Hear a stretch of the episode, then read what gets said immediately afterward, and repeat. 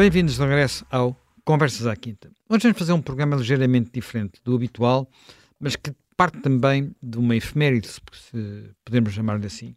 A 19 de novembro de 1863, isto é, há 160 anos, eh, foi preferido um dos discursos mais famosos da história dos Estados Unidos, mas podemos dizer que de alguma forma eh, da nossa história coletiva. Eh, estou a falar do discurso de Abraham Lincoln no campo de batalha de Gettysburg, foi um campo de batalha, uma batalha crucial na Guerra Civil Americana, e ele foi aí para a dedicação do cemitério de Gettysburg.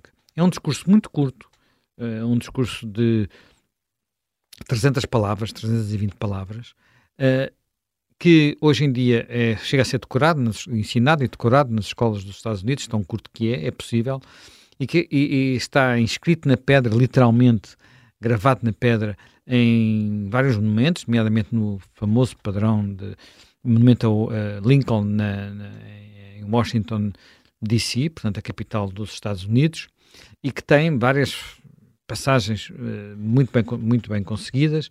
Talvez a mais famosa de todas é a forma como ele termina quando uh, faz o voto de que os homens que ali morreram não morreram em vão, que esta nação, com a graça de Deus, renasça na liberdade e que o governo do povo, pelo povo e para o povo, jamais desapareça da face da terra. Este é, de facto, um dos discursos políticos uh, mais famosos e, portanto, vamos a partir dele para recordar outros discursos políticos e, enfim, talvez um, um, um dos mais famosos primeiros de todos terá sido também, enfim, alguém que falava de um governo do povo, o, uh, falo do discurso de Péricles, que está, foi, digamos, consagrado pelo por Tucídides na, na, história da Guerra do Peloponeso. É, é, é, uma, é também uma oração fúnebre, Portanto, e é um, talvez as primeiras palavras em que ele se refere uh, um político à democracia e ao que é a democracia. Enfim, uh, vamos partir daí para poder falar, uh, trazer aqui uma seleção de 10 discursos, cada um dos nossos, dos nossos Jaimes trou trouxe uma seleção de 5 discursos e, portanto, Jaime Gama, quer começar por onde? Olha, este discurso de, de Gettysburg eh, é, é, um discurso importante de Lincoln, eh, marca também uma evolução na, na, não só na Guerra Civil Americana, como também na, na oratória americana, porque a oratória americana é primeiro, começa por ser muito ligada à oratória inglesa, e, e depois, de certa maneira, autonomiza-se. Mantém, eh, por um lado, algum eh, relacionamento eh, com os clássicos. O, na, na, cerimónia, acho que até o orador que antecede Lincoln tinha sido professor de grego em Harvard. Era um professor de Harvard que era um grande orador e que falou Exato. mais de uma hora, portanto é um, é um grande Exato. contraste, porque ele tem um discurso Exato. longuíssimo, um discurso só foi 13 mil palavras e depois vem a seguir um discurso do Presidente, o mais importante, de apenas 300 palavras. É uma... Mas Lincoln traz ainda outra particularidade nesse discurso, é que ele eh, introduz o, o, a variante vernacular que começa a aparecer uh, nas várias maneiras de falar a língua inglesa das várias zonas dos Estados Unidos. Ele é um homem do Midwest e, portanto, uh, ele também, digamos, uh, faz uma modulação de, do inglês americano para a sua maneira de falar. Mas esse discurso é, de facto, um discurso. Lincoln, nos padrões de hoje, é considerado um democrata, mas nessa altura os partidos americanos estavam ao contrário. Ele é um republicano. Exatamente. E, e, Exatamente portanto, ao contrário, não é? sim, sim. E, portanto, uh, ele dá aí o sinal de qual é o objetivo. A partir dessa batalha e de uma outra, os uh, nordistas começam a ganhar a guerra e, portanto, as coisas começam a ficar mais claras. Eh, e, no fundo, ele dá aquela mensagem de que seremos uma nação una, uh, não haverá aqui escravos. Portanto, será uma terra de homens livres e terá um governo eh, do povo, com o povo e para o povo. Aliás, ele começa a frase, eu, eu, a frase que citei é a última, não é? E que estava agora também a citar, mas ele começa com evocando precisamente o nascimento da, da, da nação única e diz que ela foi concebida na liberdade e consagrada ao princípio de que todos os homens nascem iguais. Que é uma coisa sim, sim. que, enfim, não, era, não foi adquirida desde o princípio, não é? Como todos sabemos. Sim. Ele era um homem de convicções e era um combativo. Também foi assassinado por causa disso. Mas era um homem de convicções. Eh, e toda a gente achava que ele não daria um grande presidente e acabou, acabou por dar. Mas eh, eu acho que eh, numa certa linha americana, nós podemos pôr mais dois discursos à frente. Um eu não, não, não escolhi, é o discurso de Luther King. Uh, uh, Naquele sítio, no, no sítio do Memorial de Lincoln, precisamente. I, I have, I have a dream. Em 1963 e o que eu escolhi é, é o discurso que uh, Barack Obama fez na sua posse, na posse da primeira eleição, e que é, é um discurso eh, muito bem construído uh, e que, no fundo, é a consagração de haver um negro eleito presidente dos Estados Unidos e ele representa um pouco isso em subliminares. Ele tem a preocupação de não afrontar ninguém nos seus adversários, um candidato oponente, mas ele no fim diz, uh, pois, pois bem, uh, isto agora já não é um sonho. Ele refere-se a Lincoln, é aliás, creio, o único presidente que, que ele cita, uh, e no fundo vem-nos dizer que na América tudo é possível. Uh, a América é um lugar em que todas as coisas são, são, são possíveis. Uh, a mudança chegou realmente neste ponto uh, à América e que, no fundo, yes, we can, é a grande mensagem dele, aqui estamos. eu consegui concretizar uh, as palavras iniciais de Lincoln, o sonho de Luther King, e aqui estou a simbolizar isso para a América e, e, para o mundo. É um grande momento de expectativa, seja qual for o julgamento que se possa fazer sobre a presidência de Obama, esse discurso marca uma viragem face ao que tinha sido o relacionamento exterior da América eh, durante os últimos anos que antecederam a sua eleição. Já me, já me Pinto também traz um discurso americano, mas é um discurso. Uh, é um discurso. O meu discurso não, americano é, o, é, um, é um bocadinho diferente, não é? é? É, é um discurso do, de William Faulkner no, quando venceu, quando em 50, 1950, uh, ganhou o, o Prémio Nobel e eu achei que era um, era um discurso muito interessante porque, precisamente, ele, neste, neste seu discurso, primeiro começa por dizer que não considera, claro, que o, o prémio tenha sido para ele, que essencialmente é um prémio para a sua obra, para a sua obra, de facto, a obra de Faulkner.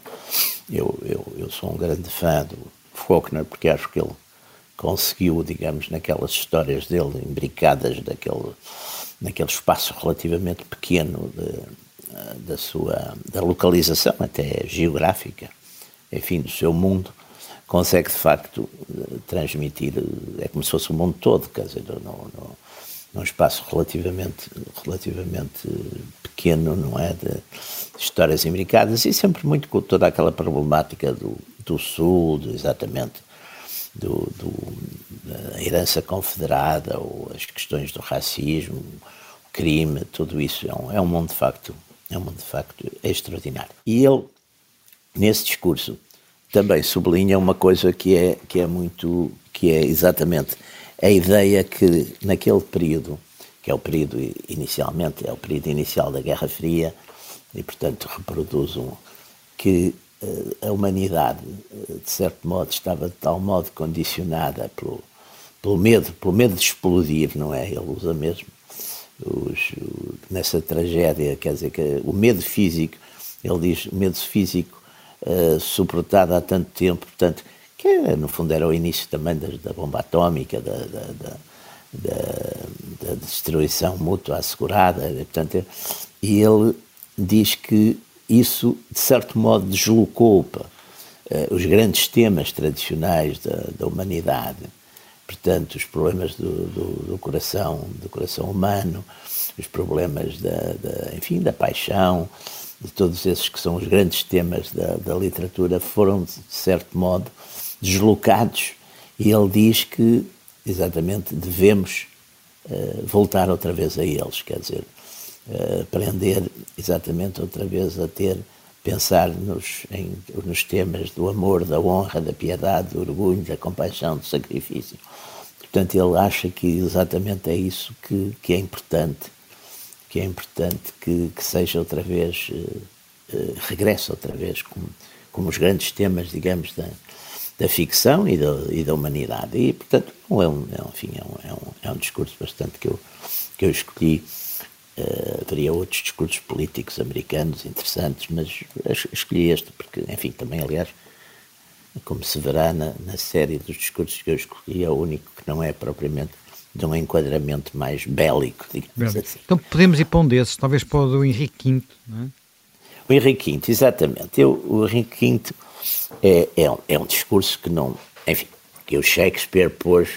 É melhor no, ver quem é, quem é o Henrique V, não é? Portanto... O Henrique V é, é, é, um rei, é um rei inglês e que é o rei da Batalha de Azincourt. A Batalha de Azincourt é uma batalha em 1415 é uma grande batalha da Guerra dos 100 Anos, em que de facto o pequeno exército inglês vai derrotar completamente o, o exército francês, em condições, aliás, que também têm depois um lado de, de tragédia e de brutalidade da guerra, porque numa dado momento, e isso já é histórico, embora o Shakespeare, o Shakespeare também o reproduz, mas já é histórico, numa dada altura, há uma série de prisioneiros franceses que, que, que, o rei manda, manda liquidar, manda matar, porque eles não podem ao mesmo tempo combater o exército francês e, e guardar esses prisioneiros, e ele tem medo que eles se juntem ao exército francês. Portanto, não esse, era esse tão tempo. estranho nesses tempos como hoje, não? Não, não era, não, não era, não era, não era, não era, aliás. Outro dia a gente falou um bocadinho disso a respeito dos prisioneiros. Eh, na, na Idade Média, normalmente os prisioneiros de uma certa condição social eram poupados por causa do resgate, os outros muitas vezes não eram, quer dizer, não, não portanto, e, e, e está-se a perceber também que havia um certo embaraço, onde é que os punham, onde é que os guardavam durante a batalha, etc. Mas este discurso do, este famoso discurso de St. Crispin's Day, é um discurso também que tem uma lógica, que é, por um lado, enfim, eh, comemorar eh, a vitória, não é?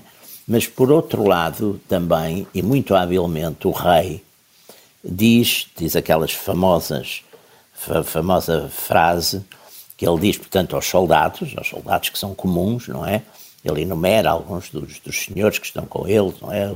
Talbot, Salisbury, uh, Bedford, uma série, Gloucester, uma série de aristocratas, combatentes também estão ali, mas depois diz em relação aos soldados que estiveram ali, que sobreviveram e que, e que foram os que foram feridos, mas os que ficaram vivos, que esse dia será um dia muitíssimo importante para eles celebrarem e dizerem aos próprios filhos e aos próprios netos, porque e nesta passagem ele diz We few, we happy few, we band of brothers.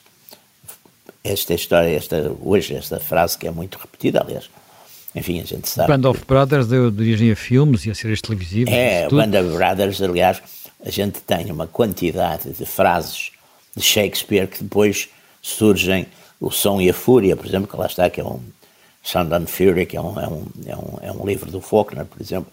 Quer dizer, eh, há, há uma série de, de expressões ou de passagens ou de frases, de, de, de, enfim, de tragédias, tragédias e comédias de Shakespeare, que depois são títulos de são títulos de filmes, são títulos de livros, são títulos de muita coisa, quer dizer, é, um, é de facto essa, essa fortíssima capacidade uh, de Shakespeare de, de, de, envolver o humano, não é? Todo o humano, todo o humano, a paixão, a, a, a, paixão, o sofrimento, o amor, a tragédia, o bem, o mal, tudo isso está, está de facto na obra de Shakespeare. E aqui isto é um, é um discurso de uma certa oratória militar em que ele faz exatamente o irmanar dos, enfim, do rei, ele próprio do rei, e dos, e dos, e dos grandes senhores que estão na batalha, com aqueles mais modestos, mais humildes soldados. E isso é, é, é, é muito interessante porque, enfim, também tem o seu lado, tem o seu lado de, de guerra psicológica, de captar, de criar unidade, digamos, enfim, num, num, num corpo ou num exército que não seriam na época assim tão, tão unidos, não é?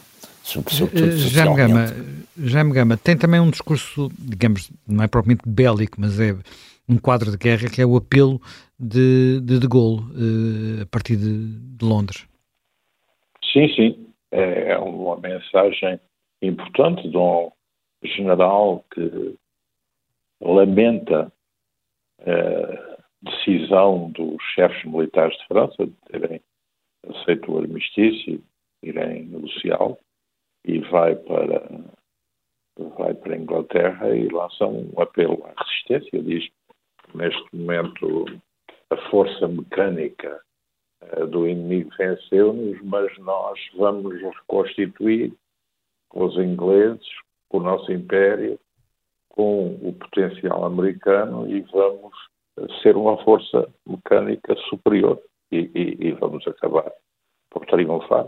É uma posição que o leva, aliás, a ser condenado à morte em França, pelos tribunais, e é uma posição que também eh, particularmente o leva a nunca ter querido mais voltar a ser reintegrado uh, estatutariamente no exército francês.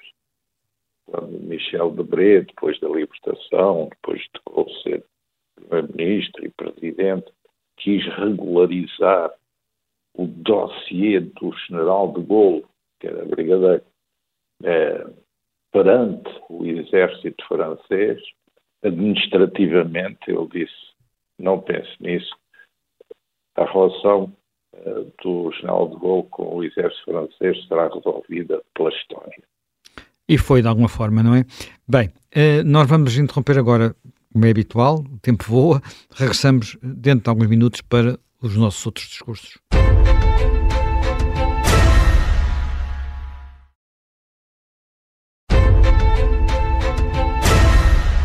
Estamos de regresso uh, ao Conversas à Quinta. Jaime Nogueira Pinto, ainda há mais um discurso bélico na nossa seleção, ah, é? ou mais sim, dois, se quisermos. Diretamente, uh, diretamente, indiretamente para, o seu, para o seu discurso de Napoleão. Mas, mas ligados também a, a, questões bélicas. Bom, eu, eu escolhi aqui esta, esta proclamação de Bonaparte uh, ao exército de Itália, que Napoleão Bonaparte, enfim, como se sabe, foi, distinguiu-se essencialmente no, no período da, da Revolução Francesa, distinguiu-se em várias situações, no, no, ele era oficial de artilharia, se distinguiu-se pela sua bravura no terreno e pela sua capacidade exatamente de, de guiar os soldados, de, de, de, os, de os emocionar, de os ligar, de os, de os controlar, enfim, em situações, situações de, de, de risco.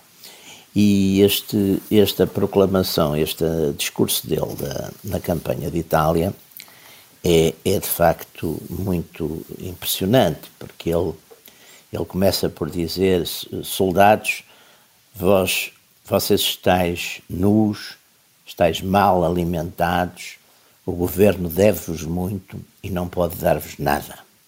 A vossa paciência, a coragem que mostrais no meio destes, destes rochedos são admiráveis, mas não vos vão dar nenhuma glória, nenhum nada disto vai cair, vai refletir-se em vós.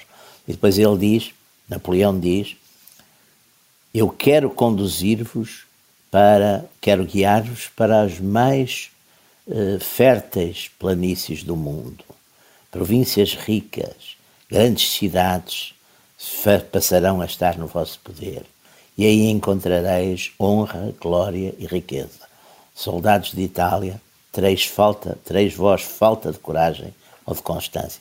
Eu achei muito interessante isto, porque Napoleão, primeiro, era um extraordinário, é, é, é, é um, aliás, quase todos estes grandes chefes tinham militares, tinham exatamente, e é por isso que a oratória, esta oratória bélica é importante, porque trata-se de, de, de, exigir, no fundo, a quem está a ouvir aquilo que é o, que é o máximo, que é o, é o risco da vida, é o, é o combater, é o combater, é o bater-se, mas podendo morrer, não é?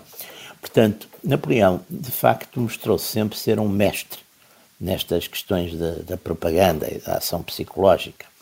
E eu lembro-me que um dos livros que eu li na minha adolescência e, e, e, que mais e que mais gostei, que foi a Cartucha de Parma do, do Stendhal e que começa precisamente com esta entrada das tropas napoleónicas no, na, na Itália, não é? Portanto, essa, essa evocação, digamos, para estes soldados da, da, da República e que estavam, de certo modo, muitas vezes mal, mal Eu penso que é dessa campanha o famoso quadro da vida do cavalo branco, não é?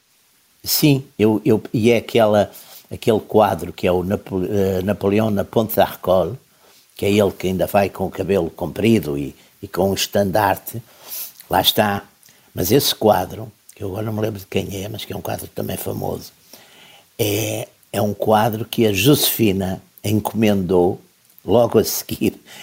Ou seja, a família Bonaparte também tratavam, tratava muito bem da, da imagem, não é? E Napoleão, de facto, foi, nesse aspecto, foi sempre um mestre. Aquelas, aquelas proclamações, aquela do Egito, só daqui, destas 4 mil anos nos contemplam, tudo isso, ele tem uma permanente, e, os, e o jornal diário, o Monitor, com as notícias, com as coisas, quer dizer, é de facto, e, e teve sucesso nisso, um, também um grande pai da, da propaganda. Portanto, eu escolhi exatamente este, este discurso porque achei que, que, fazia, que fazia sentido, não é? Nesta, nesta altura fazia sentido é, é, é de facto um, um, discurso bastante interessante.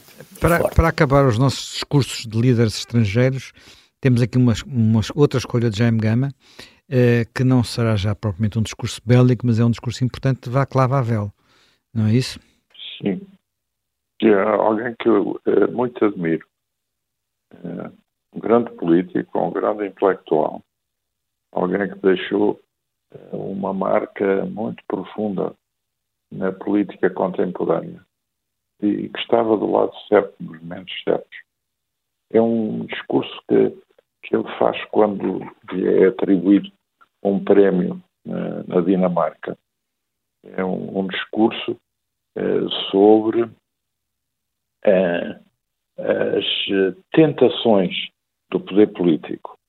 É um discurso em que ele analisa muito bem a contradição aparente entre o que são os grandes sonhos e os grandes projetos e depois o que podem ser as tentações do exercício dos mandatos. E uh, os cuidados que o político tem que ter para se blindar uh, dessa aculturação uh, pela rotina, pelos serviçais, pelas cortes, pelos adeptos, uh, pelos protocolos, uh, pelas uh, prebendas do poder, por forma a manter a sua independência de julgamento, o seu juízo a sua reta atitude e a sua capacidade de governar e de dirigir e de orientar com autonomia, colado ao lado da ideia eh, e não tanto colado ao lado da, da, rotina. É um discurso muito interessante que é feito quando ele já é presidente. Uh, creio que ainda da Checoslováquia. E que é uma reflexão. Em 91 ainda era Checoslováquia. Sim, é em uma 91 reflexão. ainda é Checoslováquia. Exato, exato, eu tinha essa ideia. É uma reflexão feita a partir de dentro do campo político em relação a uma espécie de grande seguro de vida para a política uh, na compatibilização entre a sua atitude nobre uh, e o que pode ser a sua derrapagem. Bem, eu também tinha deixado aqui um desafio para termos grandes discursos de, em português e de portugueses. E vamos começar por. Vamos continuar consigo, Jaime Gama. Uma das suas sugestões é. É um discurso ou um sermão? para António Vieira. É, é, o António Vieira escrevia sermões e cartas, mas os sermões, acho que quando são demasiado políticos, podem passar esta fronteira tênue entre o mundo eclesiástico e o mundo propriamente dito político.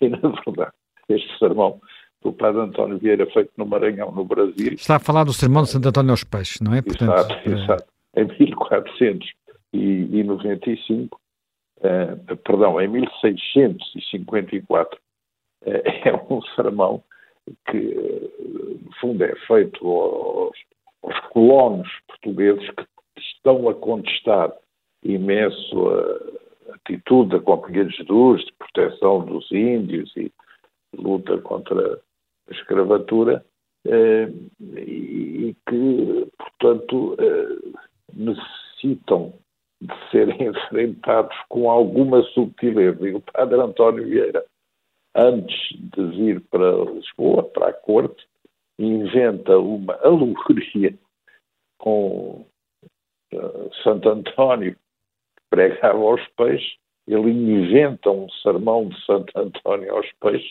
que aliás é maravilhoso do ponto de vista da ictiologia, porque ele vai dialogar com várias espécies de peixes, revelando um conhecimento profundo dos seus hábitats e das suas qualidades e dos seus vícios e da sua ecologia, para, no fundo, criticar aos colonos portugueses do Brasil as suas atitudes e as suas condutas. É um discurso político, sob a forma de sermão, claro, revelando também grande erudição em termos da citação apropriada dos autores canónicos uh, da Igreja, mas é uma mensagem muito concretamente dirigida àquele auditório com a modalidade uh, de uma alegoria subtil em que cada peixe prefigura nas suas maldades aquilo que o padre António Vieira quer denunciar no comportamento dos seus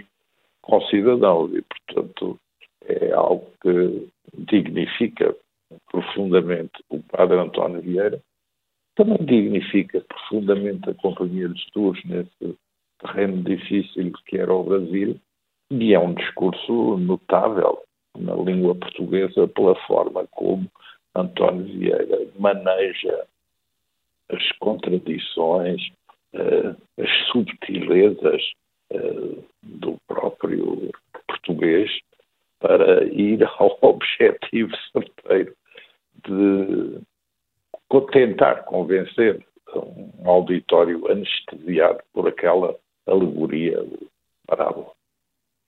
E já me Pinto traz Vamos passar ao século XX, vamos chegar ao século XX e vamos começar dos três discursos que temos aqui do século XX para um seu que é o mais antigo de todos, que é um discurso do general Gomes, do, enfim, julgo na altura é um, Isto é uma espécie de um apelo Gomes da Costa, que é muito é? interessante, eu achei que era muito interessante porque o, o, enfim, o Gomes da Costa, que foi comandante do, do Corpo Expedicionário Português na Grande Guerra, faz aqui uma descrição muito interessante do soldado português onde, enfim, começando com uma coisa muito encomiástica, que soldado português, nação alguma os tem melhores, poucas os têm iguais, mas depois tem uma coisa muito interessante, que ele descreve esse soldado português uh, até num, em termos muito, muito realistas.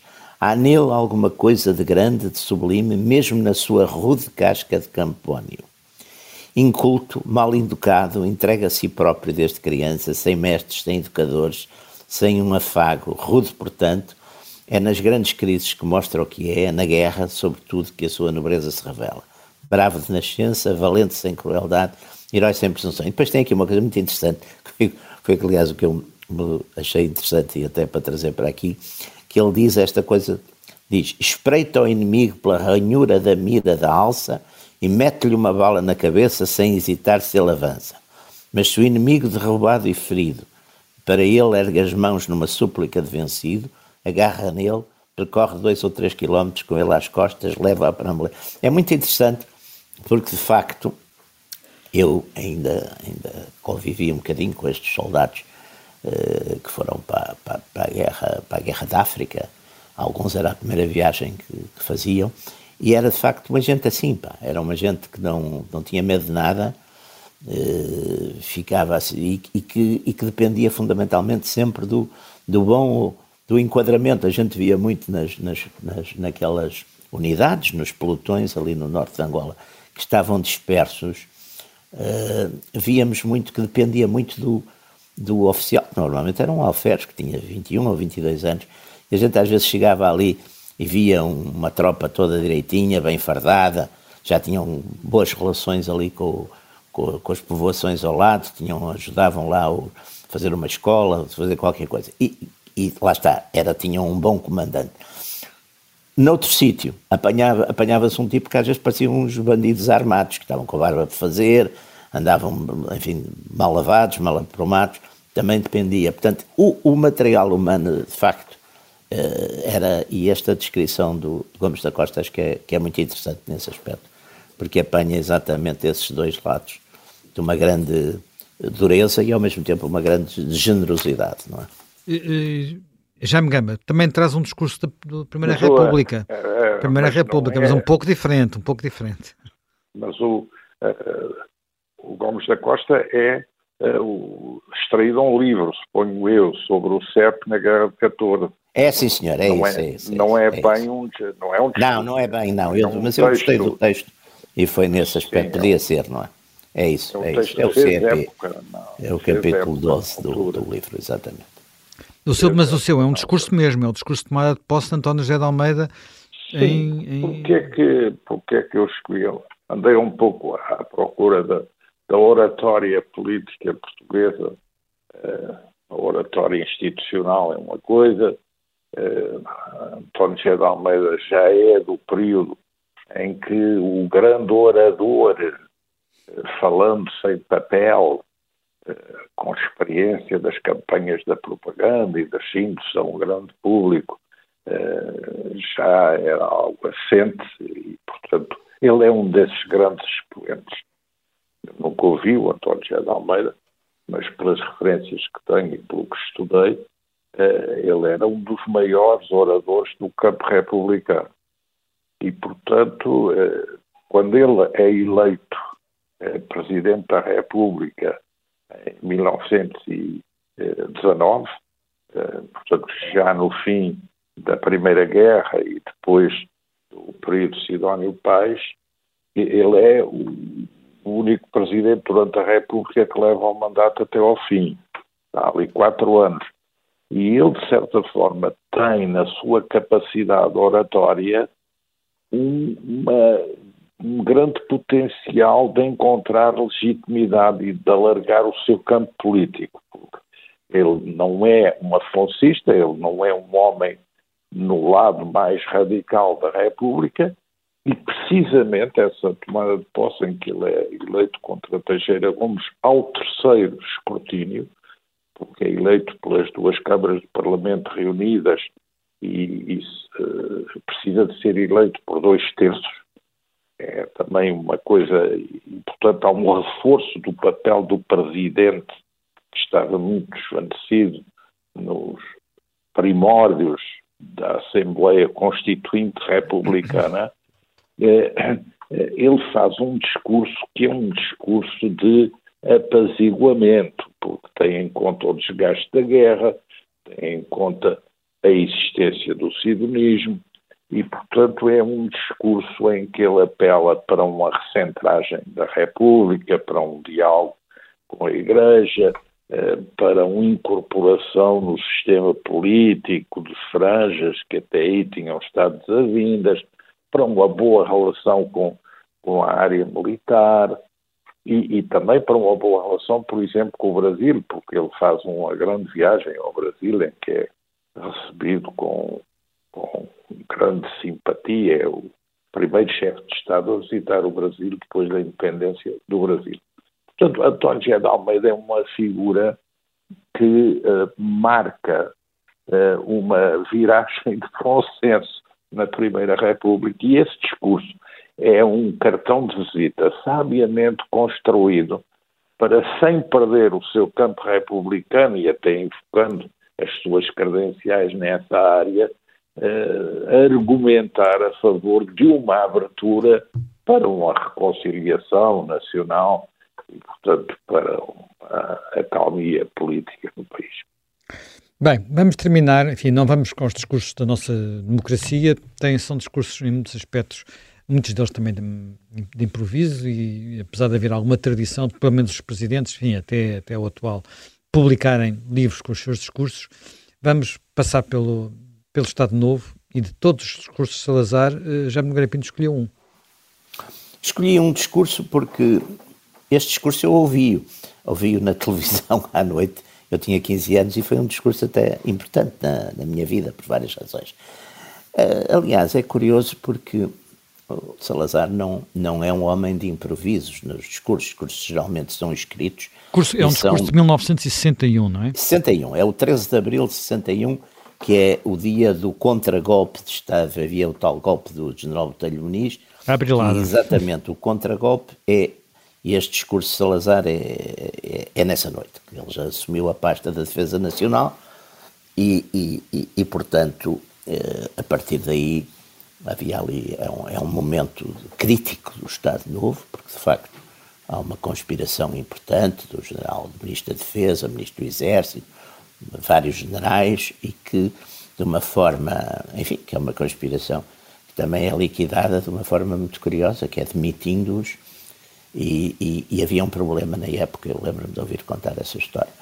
Havia um problema na época, é que os decretos tinham que sair, era tudo muito legalista, portanto, os decretos tinham que sair uh, no, no, diário do governo.